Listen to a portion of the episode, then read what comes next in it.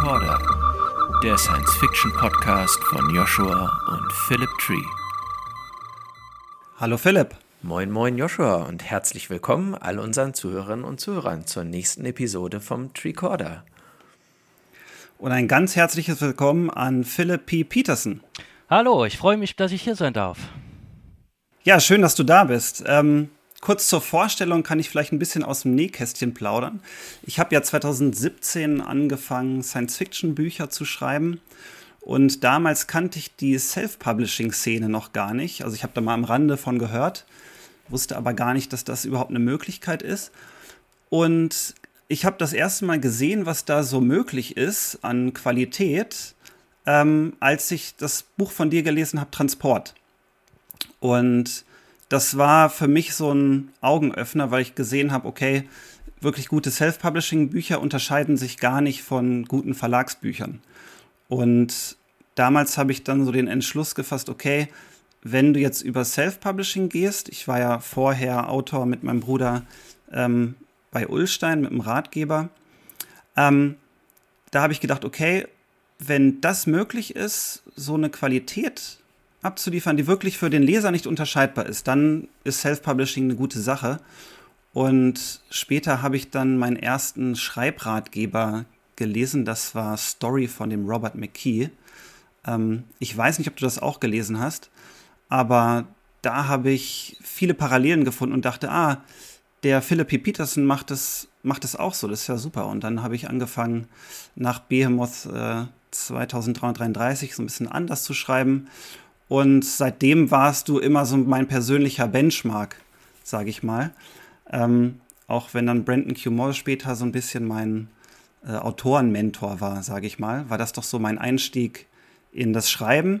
Und ich weiß nicht, ob du dich daran erinnerst, aber 2017 auf der Frankfurter Buchmesse, da hatte ich ganz oben in meinem Notizheftchen für den Tag, an dem ich da hergekommen bin, äh, drinstehen, Treffen mit Philip P. Peterson. Da warst du nämlich an dem Self-Publishing-Stand. Und ähm, da hatten wir uns mal kurz unterhalten. Und ja, heute bin ich froh, dass wir Kollegen sind. Ähm, auch bei Fischer Tor mittlerweile. Ich habe gesehen, dass du jetzt auch, ich glaube, jetzt kommt schon das zweite oder dritte Buch da. Ich glaube, das zweite, richtig? Ja, genau. Das zweite kommt im Herbst. Mhm. Da können wir ja nachher vielleicht noch kurz drüber sprechen. Ähm, magst du dich auch mal nach meiner kurzen, äh, meinem kurzen Nähkästchen-Ausflug äh, selber vorstellen? Du bist Luft- und Raumfahrtingenieur, glaube ich, und schon eine Weile dabei, ne? Ja, das ist richtig. Ich bin äh, Luft- und Raumfahrtingenieur, habe äh, lange Zeit beim Deutschen Zentrum für Luft- und Raumfahrt gearbeitet. Äh, hatte die Schreiberei, war eher so ein Hobby habe immer öfters mal angefangen, irgendwas zu schreiben, aber nie zu Ende. Und äh, irgendwann hatte ich dann so eine Idee für ein Buch und das war tatsächlich dann dieser, äh, dieser erste Transportroman. Und äh, da hatte ich zuerst überlegt, den an einen Verlag zu schicken. Ich äh, habe ich dann dagegen entschieden, weil ich auf verschiedenen äh, Autorenseiten da auch unterwegs war und da hieß es eigentlich, ach, an Verlag schicken, da kann man sich, da wandert es dann direkt auf den äh, großen Stapel und äh, fehlte mir auch so ein bisschen die Geduld für sowas und da dachte ich, äh, versuch's doch einfach mal mit diesen neuen Self-Publisher-Geschichten. Danach kannst du ja immer noch weitersehen. Und ich habe schon an mich den Anspruch gestellt, äh, möglichst professionell daran zu gehen. Und das stimmt. Als ich angefangen habe, 2014, da gab es da nur Schrott. Äh, fast nur Schrott. Der einzigste Autorenkollege, der damals Qualität veröffentlicht hatte, war Tario. Den kennen wir ja auch mittlerweile schon ganz gut in der Runde. Aber ansonsten war da wirklich nur Schrott. Überhaupt nichts lektoriert, äh, Schreibfehler noch und nöcher, keine konsistente Story. Ähm, und ich hatte zu dem Zeitpunkt sehr viele äh, Schreibratgeber gelesen, auch äh, mich schon für eine Autorenschule angemeldet, bei äh, Bastei Lübbe damals. Die haben sowas damals mal angeboten, eine Zeit lang in Köln. Und bin da wirklich sehr professionell rangegangen. Und dementsprechend habe ich dann auch Transport veröffentlicht nach langen Monaten Nachbearbeitung und äh, Lektorat, dass ich mir wirklich äh, einen Haufen Geld habe kosten lassen und aber wie man dann so ein bisschen nachhinein auch vielleicht gesehen hat, äh, hat der Erfolg dieser Methode dann noch recht gegeben. Und ich sage mal, wenn man sich jetzt heute mal umguckt, ich meine, das Bild hat sich ja da doch auch ordentlich gewandelt äh, auf Amazon und äh, alles, was da nicht Qualität hat, hat, hat überhaupt gar keine Chance mehr.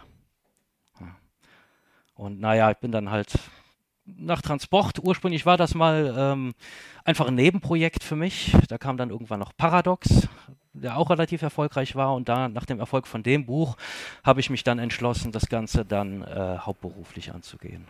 Ja, und an der Position stehen wir jetzt immer noch. Hm. Paradox äh, habe ich auch gelesen, fand ich übrigens sehr cool. Ähm, das hat ja auch den Kindle Storyteller gewonnen, richtig? Ja, das ist richtig. Das war damals der erste Kindle Storyteller Award. Die wollten damals die so ein bisschen Sichtbarkeit verschaffen und das ist ihnen da auch ganz gut gelungen. Und eine Autorenkollegin von meinem äh, Schreiblehrgang meinte, ach, melde dich doch da mal einfach an. Und ich sagte, ach du, komm, da melden sich tausend Leute an, da das bringt sowieso nichts. Aber ich habe es dann trotzdem hochgeladen und die Überraschung konnte gar nicht größer sein, als es dann auf einmal hieß, ja, komm doch mal zur Buchmesse, du bist unter den äh, Nominierten. Und dass es dann wirklich dann den Preis sogar noch gewonnen hat, äh, hätte ich nie für möglich gehalten. Ja, aber naja, gut. Man freut sich. War ein gut, guter Tipp. Ja, war es. Ja.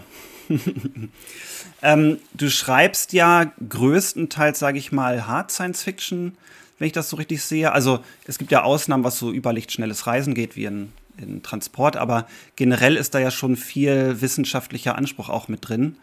Ähm, dass man auch, zumindest ich als Laie, ich bin ja irgendwie gefühlt der einzige Nicht-Naturwissenschaftler unter den Science-Fiction-Kollegen, ähm, doch eine Menge bei lernen kann. Ist das dir immer schon wichtig gewesen oder kommt das einfach auch durch deine, deinen beruflichen Hintergrund?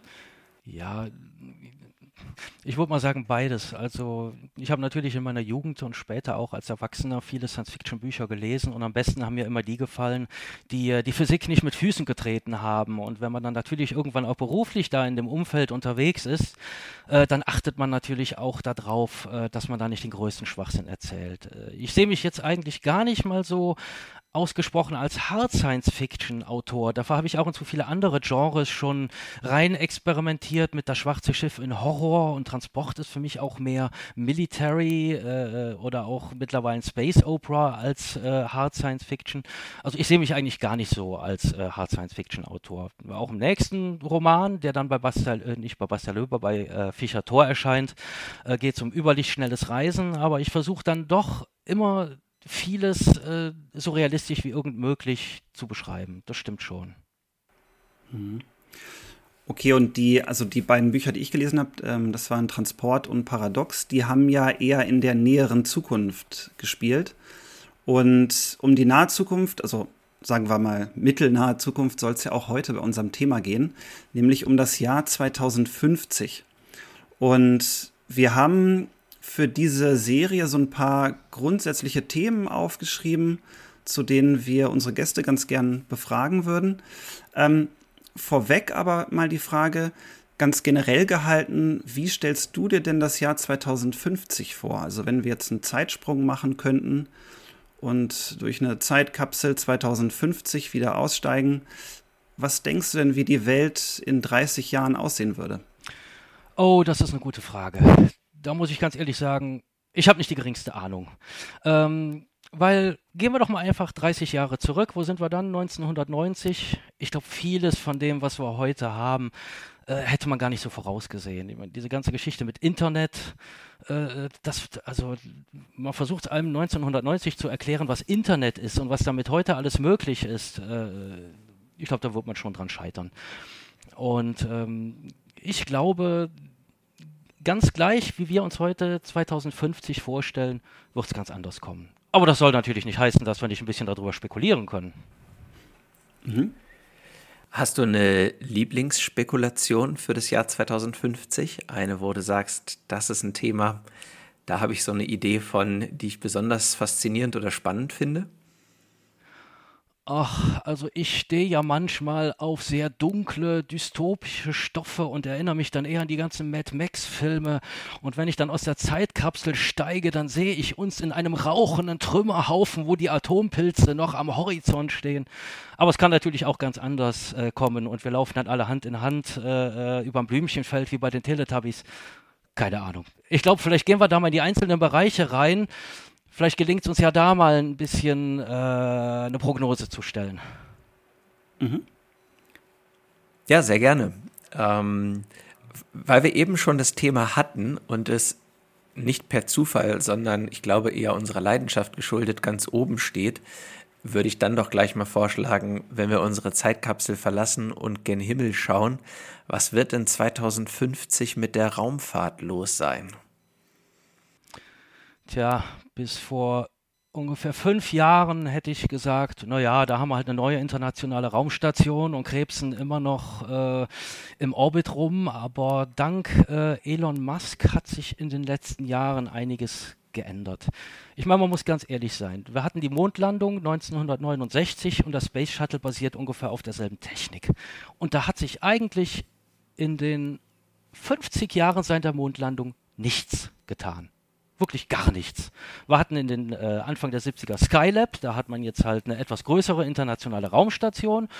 Wie gesagt, der Shuttle funktionierte auch größtenteils mit äh, 60er-Technik und da war eigentlich überhaupt nicht zu sehen, dass sich irgendetwas in der näheren Zukunft mal ändert. Auch Technologie hat sich nicht wirklich weiterentwickelt, muss man sagen. Äh, äh, da gibt es jetzt vielleicht mal ein paar Ionentriebwerke zur Lagestabilisierung auf äh, Satelliten, aber groß Neues hat es da nie gegeben. Es gab immer vollmundig Pläne, ja, dann und dann fliegen wir zum Mars.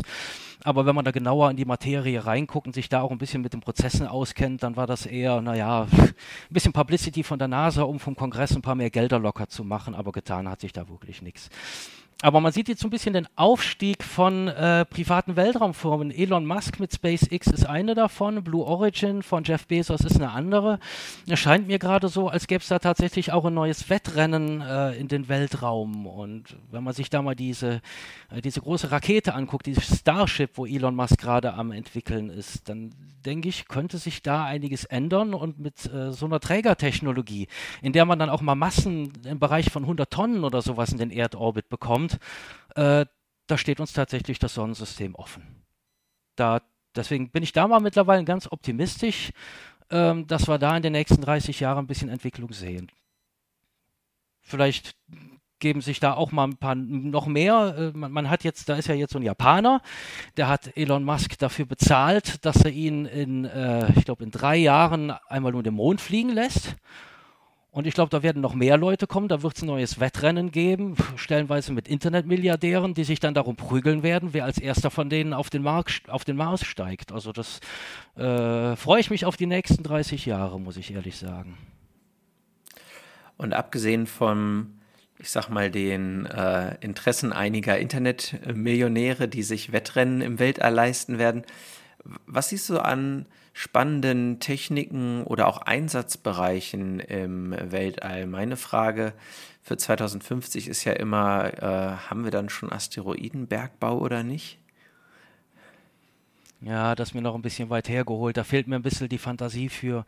Ich meine, man muss immer bedenken, auf den äh, Asteroiden, da haben wir Rohstoffe, die wir auch auf der Erde haben. Gut, man sagt immer, wir gehen zu den Asteroiden und schonen die Ressourcen der Erde, aber es ist ganz einfach eine Preisfrage. Und selbst wenn wir da äh, große Starships haben, die äh, 100 Tonnen in Erdorbit bekommen können, äh, da fehlt da immer noch weitergehende Technologie, die Raumfahrt günstig genug macht, um Asteroidenbergbau zu betreiben. Da gab es damals hochfliegende Pläne, auch äh, äh, mit Industrien im Erdorbit. Also wenn es uns da nicht gelingt, äh, äh, die Transportkosten in Erdorbit nochmal drastisch zu senken, da fehlt mir dafür die Fantasie. Also was ich sehe, das ist, dass wir vielleicht äh, große Satelliten, große Forschungsmissionen, unbemannte durchs Sonnensystem schicken und vielleicht auch den ersten Vorstoß von einigen Menschen äh, zum Mars oder auch mal in Venus-Orbit oder sowas, aber mehr sehe ich 2050 noch nicht.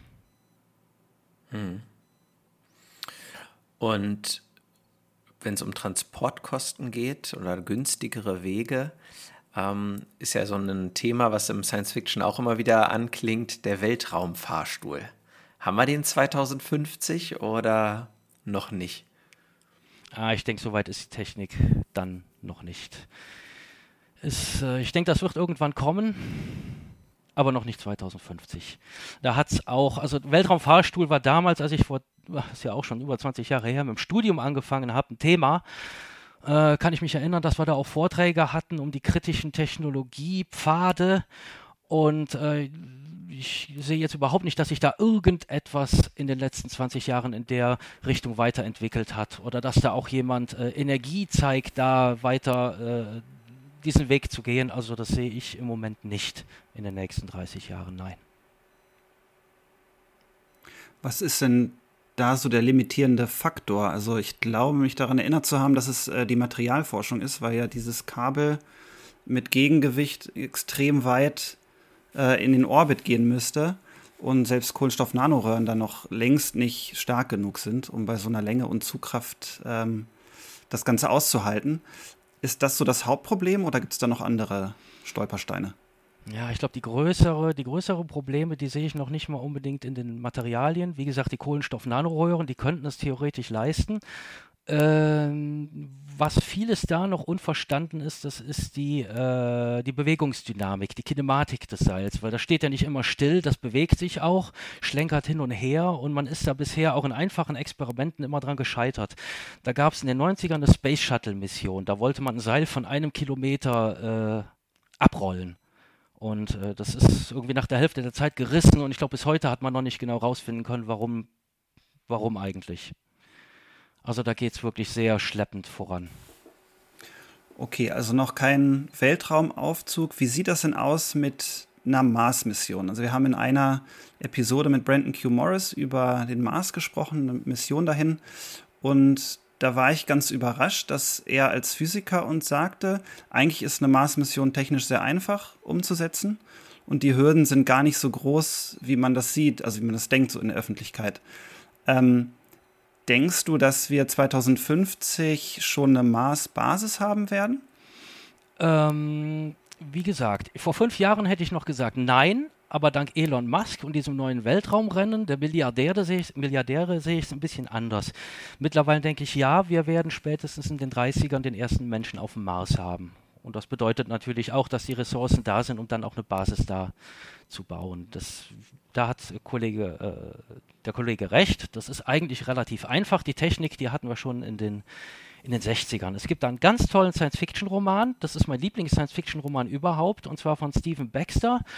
Äh, die deutsche Übersetzung, in der englischen Version hieß das Ding äh, Voyage, in der deutschen Übersetzung Mission Ares. Und da ging es darum, wie man mit 60er-Jahre-Technik, also mit Apollo-Technologie, eine bemannte Mars-Mission machen könnte äh, die dann im Buch in den 80ern stattgefunden hat. Und die Technik, die haben wir.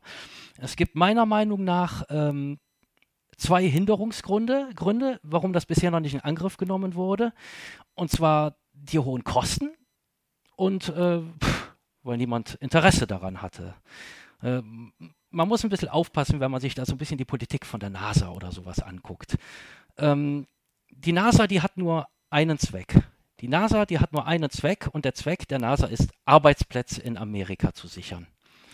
Und ähm, man will diese Arbeitsplätze sichern mit dem möglichst niedrigen Risiko. Und da ist so eine internationale Raumstation, eine, äh, vor allem international, wo man dann auch noch äh, russische Ingenieure, die vielleicht ansonsten in den Iran gehen würden oder sowas, weil sie da mehr verdienen, ist es da politisch sinnvoller, äh, lieber so eine Raumstation zu unterhalten, als zum Mars zu fliegen. Zum Mars zu fliegen ist auch ein großes Risiko.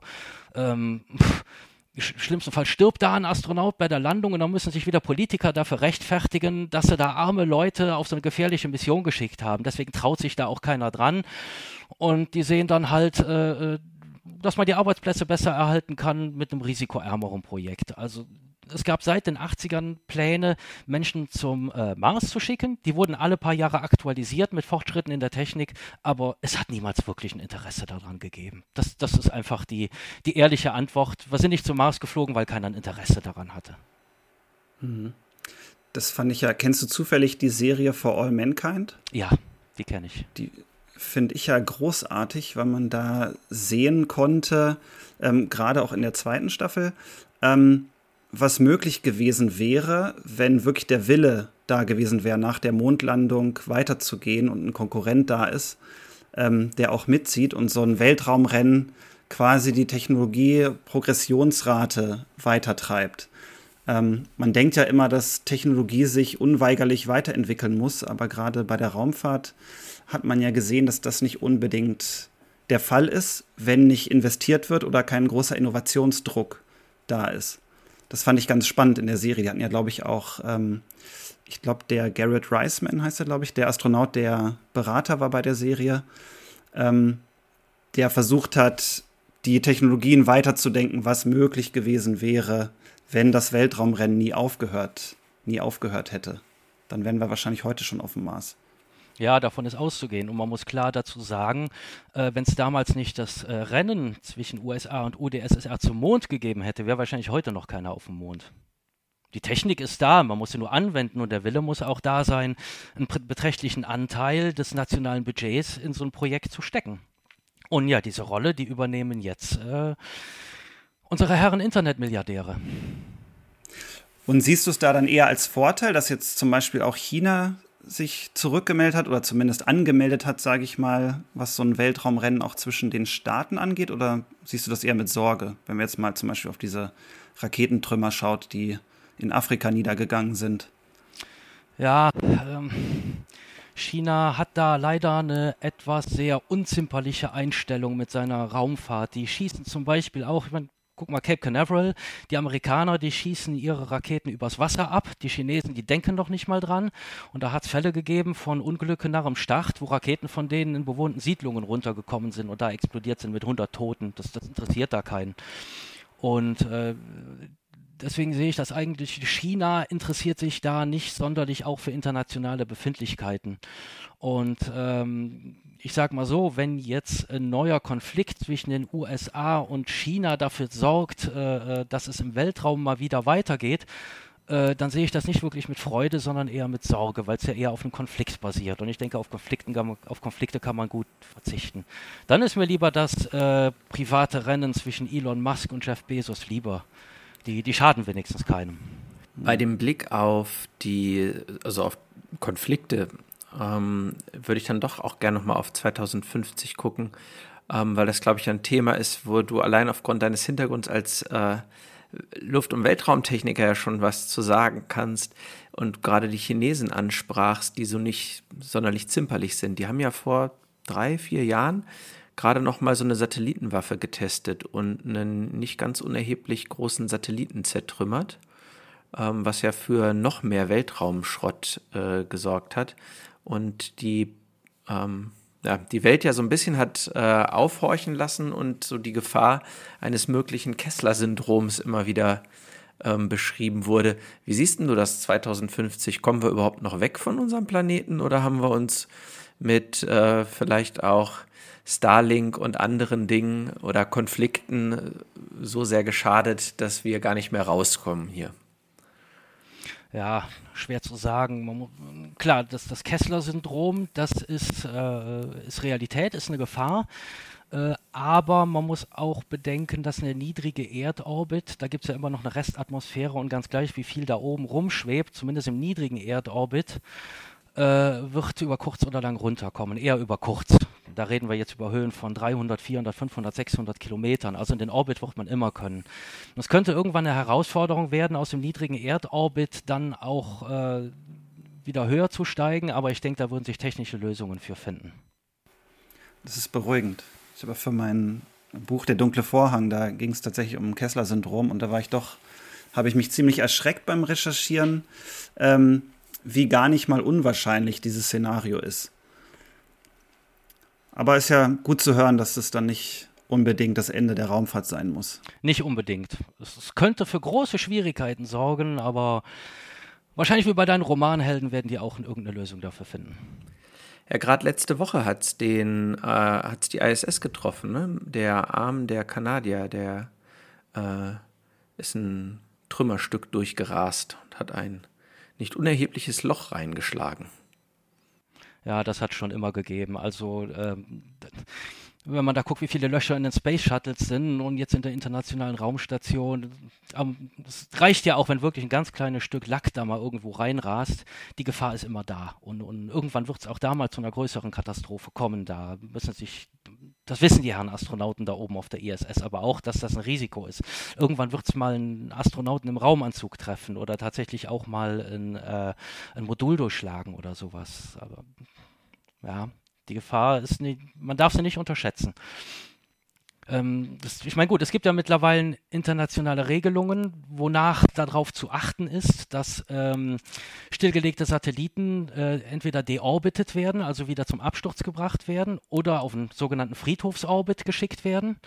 Äh, aber leider hat man auch oft dann Länder wie China, die sich da nicht wirklich dran halten oder dann durch äh, fragwürdige Experimente im Orbit darüber dann hinwegsetzen, weil ihnen nationale Prestige dann äh, wichtiger ist. Aber ich denke auch, die Herren Chinesen werden dann irgendwann merken, wenn sie selber damit äh, Probleme bekommen, dass sie dann auch vielleicht mal ein bisschen klüger werden. Vielleicht ein Thema daran anschließend, an das Thema Raumfahrt jetzt und was ein bisschen Raumfahrt, Schrägstrich Energie. Ähm, eine Frage dazu, wie weit wir kommen werden im Sonnensystem und vielleicht auch darüber hinaus wird ja Antriebstechnologie sein.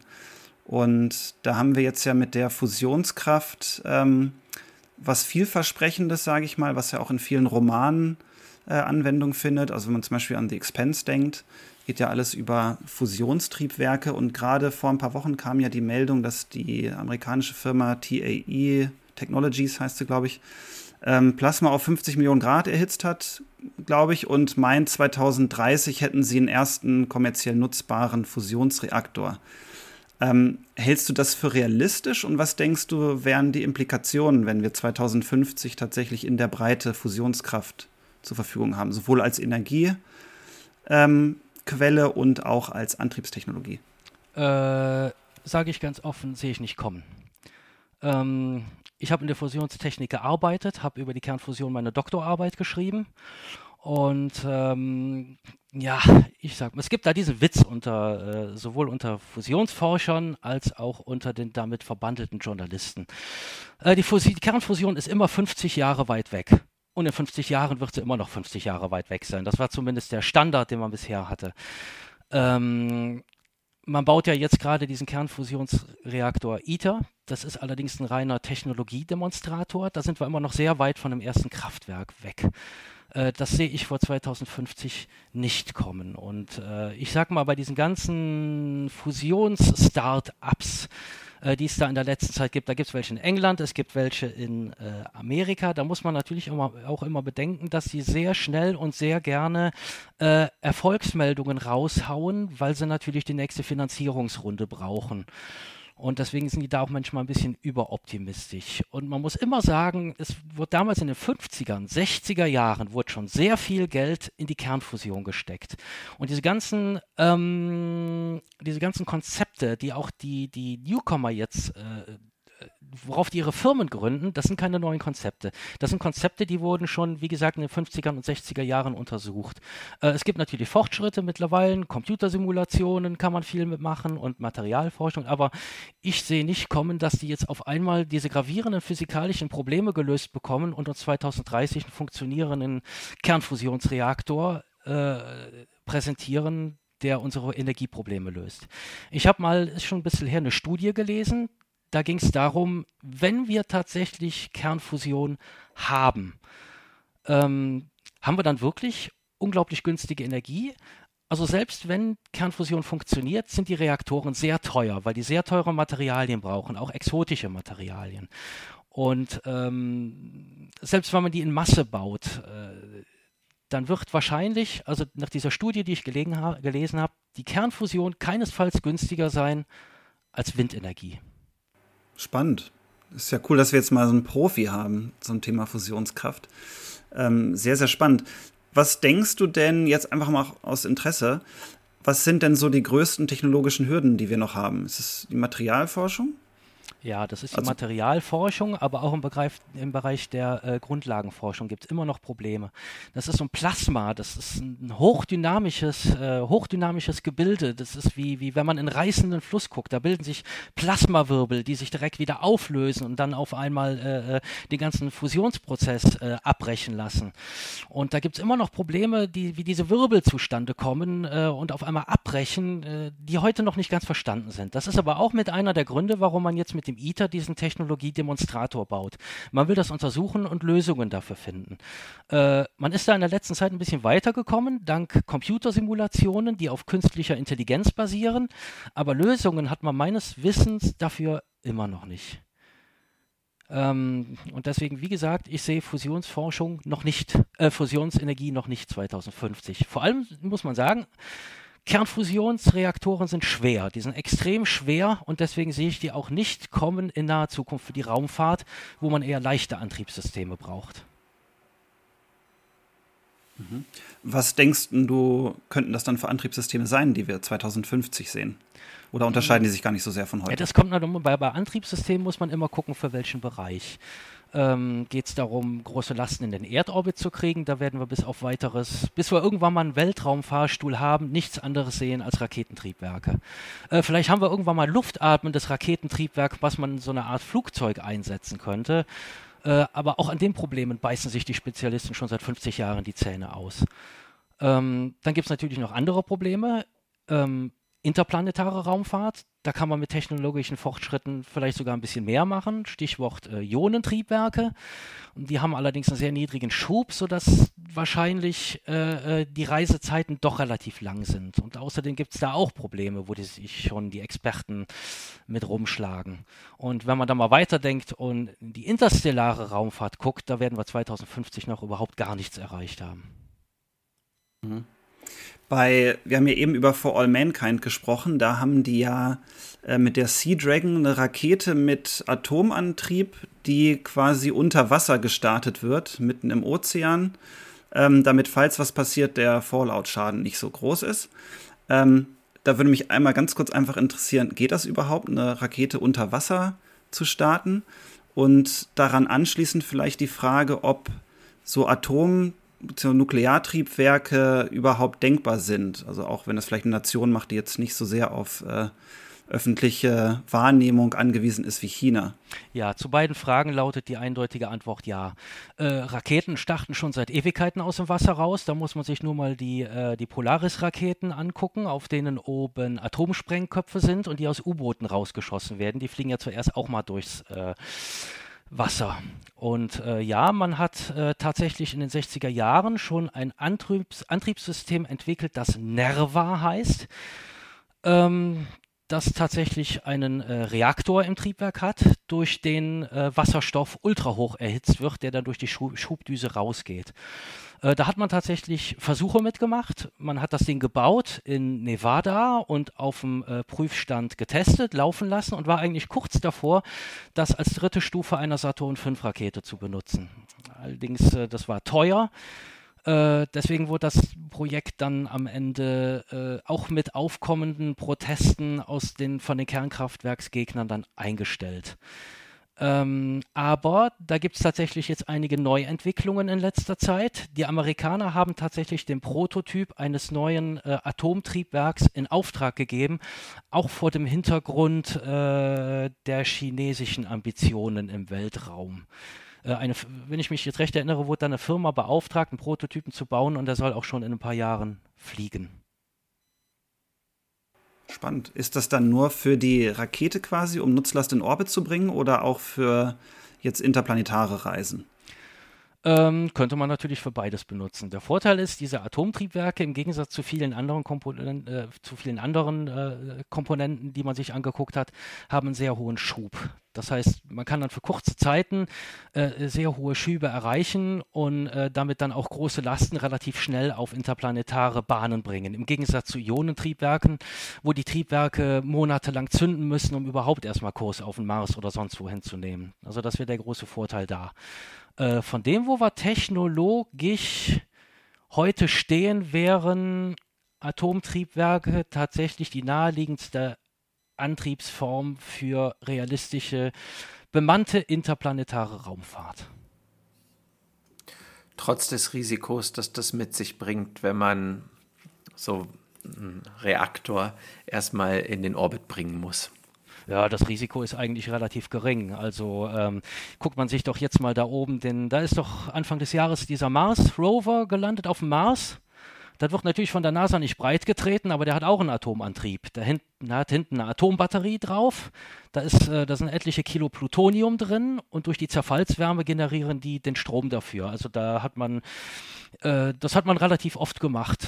Äh, Gerade für äh, Raumfahrtmissionen, die ins äußere Sonnensystem gehen. Da packt man dann diese Atombatterien drauf, 100 Kilo Plutonium. Pff, man tut es einfach nur in der Öffentlichkeit nicht breit treten und dann passt das schon. Sind die Und ich sag mal so, das Risiko ist relativ gering. es ist vorgekommen, die sind so massiv gebaut, diese Dinger. Da ist in den 60er Jahren mal eine Rakete äh, äh, kurz nach dem Start explodiert. Da hat man die Bat Atombatterie einfach in Cape Canaveral aus dem Sumpf gefischt und in den nächsten Satelliten eingebaut. und ich sag mal so, wenn man äh, äh wenn man, wenn man ein Atomtriebwerk hat, mit dem man von der Erde startet, das ist am Anfang sind natürlich noch kaum radioaktive Stoffe da drin, weil wenn man einen Reaktor hat, entstehen die radioaktiven Stoffe erst beim Betrieb. Das heißt, wir haben äh, äh den Kernreaktor des Antriebs, der besteht fast am Anfang nur aus Uran. Und deshalb, selbst wenn beim Start was schief geht, hat man ein bisschen Uran, was da irgendwo rumliegt, wenn es kaputt geht. Und das ist nicht hochradioaktiv. Von daher ist das Risiko relativ gering. Ah ja, spannend. Ähm, wir waren ja jetzt bei den Raketentriebwerken angelangt, eigentlich von der Frage der Energiegewinnung und Fusion her. Da hattest du von einer Studie berichtet, die äh, davon ausgeht, dass Windenergie über lange Zeit doch noch deutlich günstiger sein wird als ähm, Strom aus Fusionskraftwerken. Siehst du dann die, so kann man das pauschal sagen, die erneuerbaren Energien als die Energiequelle des Jahres 2050? Äh, für 2050 sehe ich eher einen Energiemix. Ähm, wir werden alles haben. Ähm, Wind, Solar, eventuell wird es nicht in Deutschland natürlich, aber in anderen Ländern eine Renaissance der Atomkraft geben äh, und vielleicht auch erste Versuche, äh, erste Prototypen von Fusionskraftwerken dann zu etablieren. Äh, man muss halt immer denken, wir haben äh, Windkraft, Solarkraft ist immer schön, liest sich schön, aber ist halt nicht grundlastfähig. Das heißt, entweder muss der Wind blasen oder die Sonne muss scheinen und äh, da kann es natürlich dann in ungünstigen Situationen auch mal schnell dazu kommen, äh, dass auf einmal gar kein Strom mehr da ist. Man kann gewiss ein bisschen vorsorgen mit äh, äh Energiespeichern oder anderen Methoden, aber ich denke, 2050 äh, werden wir eher einen Energiemix haben. Es, es, wird auch nicht gelingen, innerhalb von 30 Jahren alles, unser komplettes Energienetz auf der Welt komplett umzubauen. Das, das ist illusorisch. Äh, gerade auch, wenn man mal ins Ausland guckt. Äh, äh man muss ein bisschen realistisch sehen. Während wir hier Riesenaufstand haben um ein Kohlekraftwerk, nimmt China 20 Kohlekraftwerke in Betrieb, die größer sind als die, die ganzen Lasten, die wir in Deutschland haben. Und äh, ich glaube, die Chinesen, die denken auch gar nicht daran, ihre im Moment äh, befindlichen äh, Kraftwerke abzuschalten. Ich habe heute Morgen noch gelesen, dass es Hinweise gibt, dass ein chinesisches Atomkraftwerk im Moment gerade sich mit einem Problem rumschlägt. Und da versucht man im Moment rauszufinden von dem französischen Konzern, der es damals gebaut hat, und auch vom amerikanischen Außenministerium, was, was da eigentlich passiert ist. Bin mal gespannt, was in den nächsten äh, äh, Tagen da noch rausstellt. Aber ich glaube, die Chinesen, die denken gar nicht daran, auch wenn da irgendwas schief geht, da ihre Kraftwerke abzuschalten und da in irgendeiner Weise Kompromissbereitschaft äh, mit der internationalen Gemeinschaft einzugehen. Ja, ich denke, muss das alles realistisch sehen und politisch. Das, was wir machen könnten, ist leider was ganz anderes, was, was in meiner Meinung nach in der Realität des Jahres 2050 auf der Erde an Kraftwerken rumstehen wird. Daran anschließend ein bisschen an die Energiefrage. Ähm, das hat ja auch viel damit zu tun, wie wir uns in Zukunft fortbewegen werden. Also die ganze Elektromobilität zum Beispiel, da geht es ja auch viel um Energiespeicherung. Also wie gut können wir Energie speichern, um Reichweite zu haben für die Elektroautos. Ähm, da ist ja gerade so ein bisschen der Glaubenskrieg, sage ich mal, zwischen Wasserstoff und ähm, Elektro. Ähm, was denkst du, wie die Mobilität 2050 aussehen wird? Ich glaube, da wird sich gar nicht so viel verändert haben gegenüber heute. Wir werden immer noch äh, Individualverkehr haben, eben weil es auch viele Menschen gibt, die abseits der Städte wohnen und die Leute das auch gar nicht sich ihr Auto wegnehmen lassen wollen. Aber wir, wir müssen, und ich gehe auch davon aus, dass wir werden, dass wir wegkommen vom Verbrennungsmotor. Ähm, Elektromobilität, äh, denke ich, wird ähm, die maßgebende das maßbewegende Fortbewegungsmittel im äh, Jahr 2050 sein. Äh, ja, äh, Energiespeicher, großes Problem, passiert gerade wohl viel, wie man liest. Äh, aber wo wir da im Jahre 2050 stehen, ich glaube, da würde ich mir jetzt nicht so viel mehr Hoffnung machen als das, was wir gerade haben. Ich denke, dass Elektroautos günstiger werden. Die Reichweite wird äh, herankommen an die Autos, die wir jetzt haben, an die Verbrenner. Und was ich glaube, was noch ein viel wichtigeres Thema ist als äh, die Energiespeicher selber, ist äh, die Geschwindigkeit, mit der Energie in die Batterien fließt. Denn wenn wir ähm, die Batterie in zwei Minuten voll bekommen können, dann kann die Batterie auch gerne ein bisschen kleiner sein. Und da habe ich neulich noch gelesen in einem Wissenschaftsmagazin, dass jetzt eine Firma daran arbeitet, dass Elektroautos genauso schnell vollgetankt werden sollen wie Verbrenner. Also im Großen und Ganzen, ich denke, wir werden Individualverkehr haben im Jahre 2050, ganz ähnlich wie heute, nur dass die Leute mit Elektroautos fahren. Äh, und ich gehe auch davon aus, dass sich Wasserstoff nicht durchsetzen wird. Kannst du da ein bisschen was zu sagen? Also die Bundesregierung investiert ja massiv in Wasserstoff. Ähm, und von dem, was ich jetzt so recherchiert habe, ähm, ist Wasserstoff eher nichts für Autos, sondern wenn überhaupt für Schiffe und äh, Flugzeuge. Ähm, Kannst du da ein bisschen was zu sagen? Ja, Wasserstoff war immer ein Riesenproblem. Das ist zum einen, dass Wasserstoff äh, eine sehr niedrige Dichte hat. Das heißt, im Umkehrschluss, dass Wasserstoff ein sehr großes Volumen hat. Das heißt, wir bräuchten riesen Tanks für Autos, damit man da genügend Kapazität reinbringen kann. Auch wenn man da, glaube ich, so ein paar Tricks versucht mit Katalysatoren oder so. Und das andere Problem ist, dass Wasserstoff einfach ein unfassbar flüchtiger Stoff ist. Äh, egal, wo man Wasserstoff versucht einzusperren, der diffundiert durch alles durch. Das heißt, die Wasserstoffmoleküle, die sind so klein, die gehen einfach im Laufe der Zeit durch den Tank durch. Und wenn man das Auto dann mal zwei Tage in der Garage stehen lässt, ist der Tank leer. Und diese ganzen Probleme hat man meines Erachtens nie zufriedenstellend gelöst und wird es auch in Zukunft nicht. Denn Wasserstoff war schon seit den 80er Jahren ein Thema. Äh, Raketen fliegen schon seit den 60er Jahren mit Wasserstoff. Gut, da muss man den Wasserstoff nur kurz speichern, bis die Rakete dann im Orbit angekommen ist. Aber wenn man in den letzten Jahr, 40, 50 Jahren die Probleme nie gelöst hat, äh, dann wird man es auch in naher Zukunft nicht. Ähm, dafür sehe ich auch, dass sich die Elektromobilität zu schnell durchsetzt. Und also Elektromobilität haben wir Fortschritte, ganz gute Fortschritte, bei Wasserstoff nicht. Und deswegen glaube ich, Wasserstoff werden wir nicht haben. Wie gesagt, vielleicht noch irgendwo bei Schiffen, bei Flugzeugen glaube ich auch nicht, weil dafür sind die Tanks zu groß und zu massiv. Äh, aber Autos, die werden mit Batterie fahren. Also da würde ich zehn Kisten Bier drauf wetten. Okay, kommen wir vielleicht 2050 dann drauf zurück. Okay.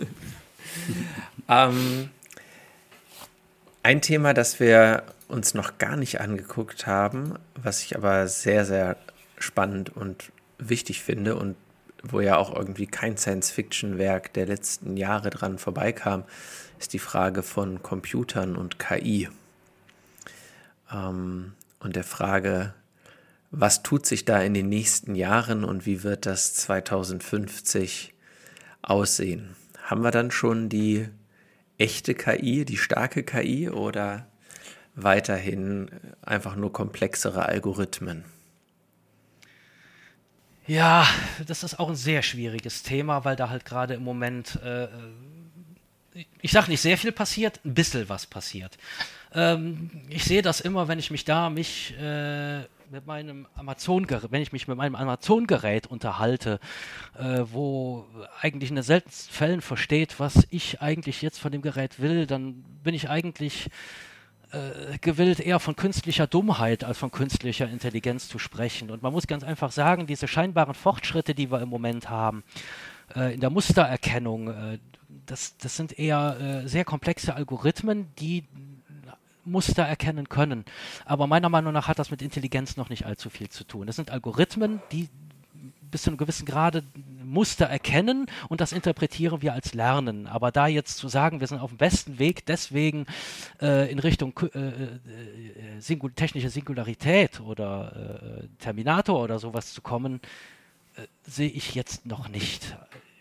Aber da kann ich natürlich nicht ausschließen, gerade weil da viel passiert, auch im Bereich des, Quant des Quantencomputers, wo könnte, könnte noch was passieren. Das ist so ein Bereich, wo ich für sehr schwierig äh, erachte, da eine vernünftige Prognose zu stellen. Es könnte sein, dass, wenn man da weiter Fortschritte macht mit Quantencomputern, äh, dass die auf einmal, dass sich da rausstellt, dass die wirklich zu ganz enormen Leistungen in der Lage sein werden, die wir uns heute noch nicht mal vorstellen können. Äh, aber die, die, Weiterentwicklung der künstlichen Intelligenz, die wir bei Amazon, Zero und Co. haben, ist in meinen Augen keine Gefahr. Äh, außer vielleicht im Zusammenhang mit äh, Robotik und künstlichen Waffensystemen. Aber das, das ist ein anderes Thema als äh, künstliche Intelligenz im Zusammenhang mit äh, technischer Singularität. Da muss man auch vielleicht ein bisschen unterscheiden. Gibt es denn potenziell einschneidende Technologien, äh, die du bis 2050 siehst? Wo du denkst, da müsste man drüber sprechen? Hm, ja, also ich sage mal, wo sich viel entwickelt hat, äh, was theoretisch auch zu einer Gefahr werden könnte. Ähm, das sind im Moment die Fortschritte im Bereich der Genetik und auch der äh, Methoden, wie einfach da genetische Experimente durchgeführt werden können.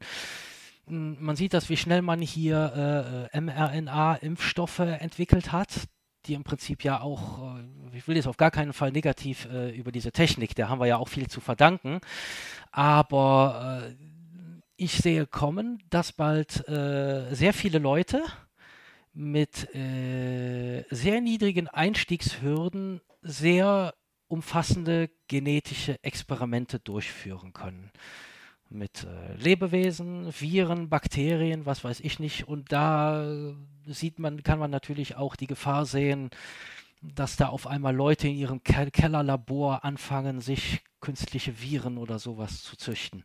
Ich habe da bisher noch nicht sehr viel drüber nachgedacht, deswegen ist das alles ein bisschen Spekulation auch, aber das wäre in meinen Augen so eine Technik, die ein erhöhtes Gefahrenpotenzial bergen könnte in der Zukunft. Mhm wir haben ja jetzt mit äh, meinem Bruder Philipp in dem Fall ähm, einen Arzt in der Runde. Weißt du was über die Gefahr, die von Viren ausgeht? Ich glaube, in der Genetik geht es ja darum, dass die irgendwie Veränderungsprozesse im Körper ähm, anstoßen könnten, um irgendwie das Erbgut zu modifizieren oder so. Habe ich das falsch verstanden oder ist das ungefähr? Hm, da mache ich mir jetzt eigentlich eher weniger Gedanken drum, dass irgendwie die Impfstoffe irgendwie da was. Äh, ich, ich, sehe eher die Gefahr, dass unbefugte Leute auf einmal anfangen, äh, gefährliche Viren in ihrem Keller zu züchten und damit rum zu experimentieren. Ich glaube, das Spannende gerade jetzt an der Technik, wie wir sie im Moment haben mit den mRNA-Impfstoffen, ähm, da würde ich jetzt äh, Philipp auch ganz zustimmen. Das ist eine, das ist wirklich spannend, dass man jetzt mit sehr, sehr geringer Einstiegshürde plötzlich ähm, Techniken an der Hand hat, genetische Modifikationen vorzunehmen, die vorher nicht undenkbar waren, aber nicht zielsicher umsetzbar. Ja, anderes Stichwort dazu ist ja CRISPR-Cas, diese auch immer als Genschere tituliert wird, ne, die ist ja auch ein Tool ist, was es uns ermöglicht, ähm, Erbgut in einer Art und Weise zu modifizieren, wie wir das vorher überhaupt nicht konnten. Da, da, da kommt was, da kann mehr passieren, als wir uns, glaube ich, ausmalen können. Ja, der Punkt ist ganz, ganz einfach, weil diese äh, Technologien halt so viel ermöglichen, auch vielleicht, wo heute noch kein Mensch dran denkt, dass da auch Gefahren noch entstehen könnten, an die kein Mensch denkt. Und ich meine, wenn dann jedermann mit den Urbausteinen des Lebens rumexperimentiert, dann ja, braucht schon kein Science-Fiction-Autor mehr, um sich da Horrorszenarien vorzustellen. Apropos Horrorszenarien, ähm, du bist ja auch ein Fan von Weltuntergangsszenarien, das haben wir ja schon eingangs geklärt. Äh, wie sieht das denn aus mit der Nanotechnologie? Äh, in, bis 2050 denke ich noch nicht, aber hat natürlich auch ein großes Gefahrenrisiko. Man kennt ja die gängigen Szenarien, wo sich äh, äh, ähm, dann äh, Nanomaschinen unendlich selbst replizieren, bis die ganze Erde aufgefressen ist. Ähm, inwiefern das realistisch ist, ist noch unklar. Es ist natürlich auch gefährlich, äh, wenn man nicht genau das Gefahrenpotenzial einschätzen kann, aber damit schon experimentiert, äh, dass man auf einmal in eine Situation kommt, die man nicht mehr rückgängig machen kann. Das ist jetzt allerdings reine Spekulation. Das ist, aber gut, die Atombombe war auch mal reine Spekulation. Mhm. Ähm, am Anfang hattest du gesagt, äh, wir steigen 2050 aus, wo wir jetzt kurz bei den Horrorszenarien bleiben. Und ähm, du siehst so eine Mad Max-Apokalypse. So ein bisschen im Augenzwinkern, aber wir haben ja noch den, äh, das große Problem im Raum, was auch gerade immer mehr zum Glück wahrscheinlich in der Öffentlichkeit besprochen und diskutiert wird, und das ist der Klimawandel. Was denkst du, wie unser Planet so aussehen wird 2050? Äh, bisschen wärmer, grob gesagt. Ja, ich sag mal, den Klimawandel, den haben wir schon angestoßen mit schon vor 100 Jahren, wenn man es genau sieht. Und äh, das wird, man muss es realistisch sehen, es wird uns nicht gelingen, äh, den in den nächsten 10, 20 Jahren zu stoppen egal, äh, äh, wie, wie sehr wir uns hier in Deutschland bemühen, unser eigenes Land ähm, äh, äh klimaneutral zu machen. Da gibt es andere Länder, die haben gar kein Interesse daran. Im Gegenteil, da gibt es andere Länder, die wollen äh, denselben Fortschritt, dieselbe Lebensweise, die wir auch haben. Gucken wir mal nach China, China Indien, äh, auch die afrikanischen Länder. Und äh, ich glaube, das wird uns noch vor gehörige Probleme stellen äh, in den nächsten 10, 20 Jahren, die alle dazu zu bringen, ähm, mit allen an einem Strang zu ziehen und äh, sich zu bemühen, äh, diesen Klimawandel wieder rückgängig zu machen. Das, das ist, aber das ist der Klimawandel eigentlich ist klar, was man machen müsste. Man müsste die Emissionen stoppen von Treibhausgasen und zwar umgehend. Aber da müssen wir politisch realistisch sein und sagen, das, das wird nicht passieren. Hm. Gibt es da konkrete Auswirkungen, wo du dir mal Gedanken drüber gemacht hast oder wo du in Recherchen drüber gestolpert bist? Ich erinnere mich an ein Buch, äh, ich glaube, das hieß Die unbewohnbare Erde. Ich glaube, Philipp, du hast es auch gelesen, ja. oder? Da ging es um darum, wie die Welt 2050, 2100 aussehen könnte und da ähm, zeigt sich, okay, wahrscheinlich werden wir in einer Dauerrezession sein, weil wir so viel Geld ausgeben müssen, um Klimaschäden zu beseitigen dass die Wirtschaft zum Beispiel gar nicht mehr in, so einem, in diesem dauerhaften Wachstumsmodus sein kann. Und wir vielleicht große Flüchtlingsströme sehen vom Äquator weg Richtung Norden. Ähm, Gibt es da so bestimmte Szenarien, mit denen du dich beschäftigt hast? Oder ist das gar nicht so ein großes Thema bei deinen Buchrecherchen, sage ich mal? Äh, war bei mir bisher kein Thema. Das, das liegt aber auch ein bisschen daran, dass der Klimawandel auch schon seit geraumer Zeit in aller Munde ist und ich versuche mich eher dann auf Themen zu konzentrieren, die eher etwas abseits des Mainstreams sind. Ich habe manchmal den Eindruck, da wurde auch alles schon zu gesagt und in Romanen auch alles irgendwo zu äh, äh, verwurstet, dass ich da nicht auch unbedingt noch einen Beitrag zu leisten muss. Das ist es, es ist ein handfestes Problem, um das muss man sich kümmern und ähm, Tja, was soll man dazu sagen? Gibt es denn da spontan was, wo du meinst, da wird zu wenig drüber gesprochen? Was uns so vor der Tür steht? Mm, ja, nein. Ich denke eigentlich nicht. Ich meine, es gibt ja schon immer die Leute, die warnen vor der künstlichen Intelligenz. Es gibt die Leute, die warnen vor der Nanotechnik. An Warnern hat es eigentlich nie gemangelt. Die Gefahr ist eigentlich immer nur, äh, dass erst reagiert wird, äh, wenn es dann zu spät ist. Hm. Ja, Umwelt, Klima. Es wird sehr, sehr warm. Ähm, ab einer gewissen äh, Wärme wird es für uns Menschen ja auch ziemlich ungemütlich bis äh, ja, kaum aushaltbar. Das bringt mich zum Thema Medizin. Das haben wir ja vorher noch bei den Viren schon so ganz grob gehabt. Ähm, 2050 ist ja auch durchaus einiges an Fortschritt in der Medizin denkbar und gibt es ja auch so ein paar Klassiker in dem Bereich, die diskutiert werden, wie Lebensverlängerung etc. Ähm, was, was wird die Medizin 2050 uns bieten können? Das ist eine ganz schwierige Frage. Gerade weil da halt auch im Moment so viel passiert, dass man da eigentlich keine genauen Prognosen äh, stellen kann. Ich glaube, Medizin ist halt auch so ein Bereich, der sehr stark äh, nicht linear fortschreitet, sondern in Stufen. Da werden dann hin und wieder mal äh, Entdeckungen gemacht. Wie gesagt, vor ein paar Jahren mit dieser Genschere, die auf einmal einen Strom an neuen Entwicklungen ermöglicht, äh, die man vorher sich nicht richtig ausdenken konnte. Wenn man jetzt mal ins Jahr 2050 guckt, dann muss ich ehrlich sagen, dann bin ich da relativ fantasielos bei den Klassikern wie, äh, naja, vielleicht haben wir es äh, Krebs bis dahin besiegt und einige andere Krankheiten, vielleicht schaffen wir es, das Leben zu verlängern, aber ich glaube, das ist so ein Bereich, der in den nächsten 30 Jahren so schnell fortschreitet, äh, äh, dass, uns da, dass, dass wir da tatsächlich keine genauen Voraussagen drüber treffen können. Ja, Joshua, welchen Bereich, welcher fehlt uns doch? Oh ja, ich sehe gerade doch was. Politik und Gesellschaft. Also, genau. Mich wird's, was mich auch immer interessiert, ist, wenn wir jetzt 30 Jahre in die Zukunft schauen, wie so der Alltag aussieht. Also wir hatten in einem in einer Episode das Beispiel, wenn wir jetzt in 30 Jahren in der U-Bahn sitzen, haben die Leute überhaupt noch ein Smartphone in, die Hand, in der Hand? Oder gibt es da schon das neue große Ding? Ähm, gibt es vielleicht schon direkte Neuralinterfaces, dass die Leute alle stumm und mit geschlossenen Augen da sitzen und äh, im Kopf ihre E-Mails durchgehen? Ähm, Gibt es da sowas, wo du denkst, okay, da sehen wir gesellschaftliche Veränderungen, was so das Zusammenleben auch angeht? Ja, ja, jetzt so spezifische Dinge wie Neuralnetzwerk oder sowas, weiß ich nicht, ob ich das kommen sehe bis 2050. Ähm, aber man muss ganz klar sagen, dass so in den letzten 20, 30 Jahren das, äh, das Netz uns immer mehr geprägt hat als Gesellschaft. Äh, in einigen Bereichen zum Negativen, da muss man nur manchmal Twitter anschalten, in anderen Bereichen zum Positiven. Man kann sich viel besser informieren heute, muss sich nicht, äh, gerade jetzt auch in anderen Ländern, müssen sich die Leute nicht immer direkt für dumm verkaufen lassen. Man kann viel leichter kommunizieren mit anderen Menschen, auch aus anderen Kulturkreisen. Und meine Beobachtung ist, und ich hoffe auch, äh, dass sich das auch äh, fortführt in den nächsten 20, 30 Jahren, dass die Menschheit dank des Netzes und der vielfältigen Kommunikationswege weiter zusammenwächst. Hm.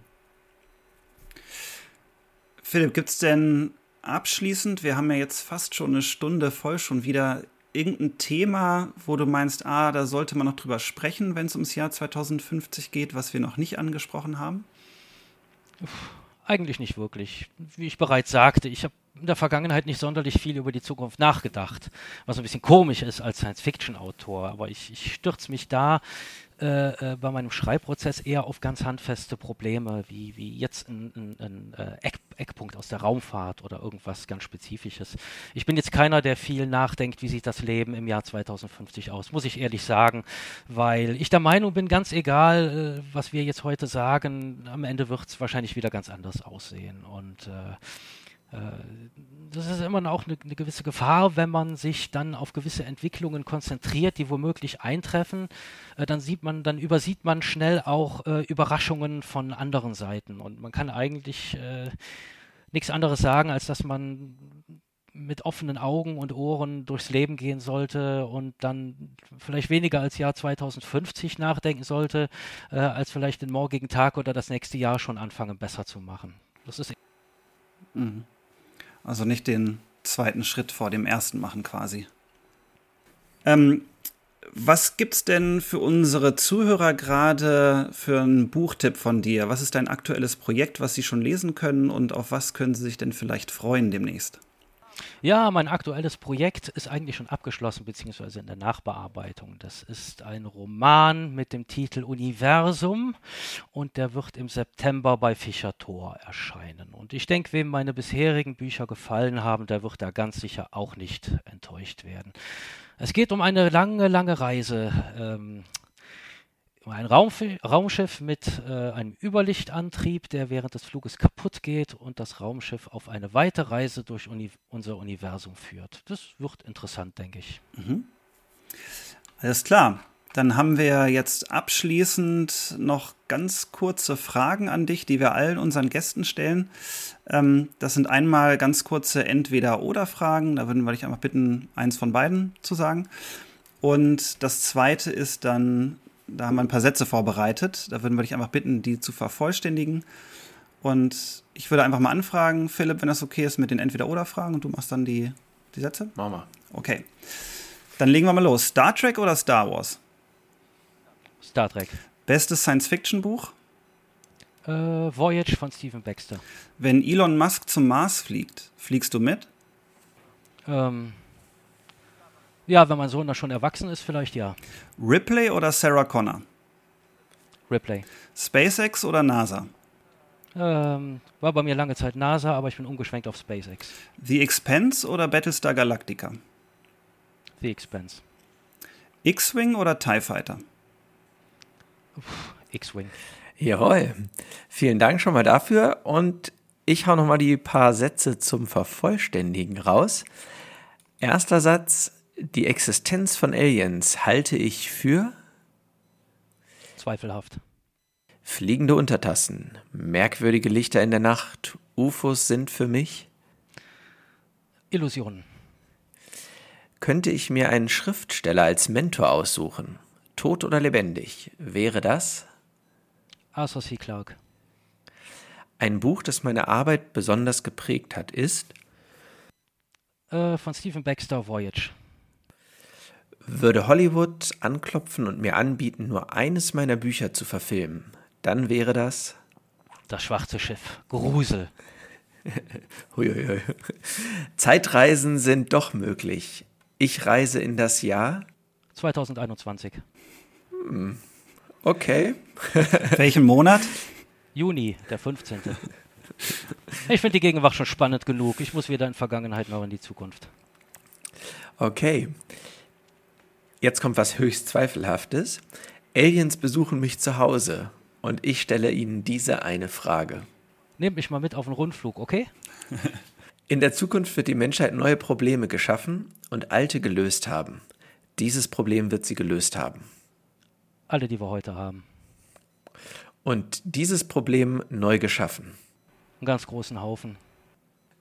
Super, das waren schon unsere Fragen, Philipp. Vielen, vielen herzlichen Dank, dass du äh, dir die Zeit genommen hast für Gerne. uns Hat mir und Spaß diesen gemacht. Podcast. Und auf jeden Fall auch. Schön, dass du dabei warst. Ich habe schon gemerkt, Und- wir müssen das wiederholen. Ich hätte jetzt äh, auch gerade in der ersten Hälfte noch ungefähr 100 Fragen stellen können. Ja, ich glaube, zum Thema äh, Raumfahrt und äh, dergleichen, da könnten wir, glaube ich, sehr, sehr gut nochmal zusammenkommen, wenn du Spaß hast. Ich habe Spaß dran. Meldet euch einfach. Das machen wir. Vielen, vielen Dank. Ja, Sehr gerne. vielen, vielen Dank auch unseren Zuhörerinnen und Zuhörern und tschüss, bis zum nächsten Mal. Ciao, ciao. Tschüss. Tschüss. Das war eine weitere Episode von Treecorder, dem Science-Fiction-Podcast von Joshua und Philip Tree. Alle Infos zu dieser Episode findest du in unseren Shownotes unter treecorder.de. Schön, dass du dabei warst und wir würden uns sehr freuen, dich auch bei der nächsten Episode wieder begrüßen zu dürfen.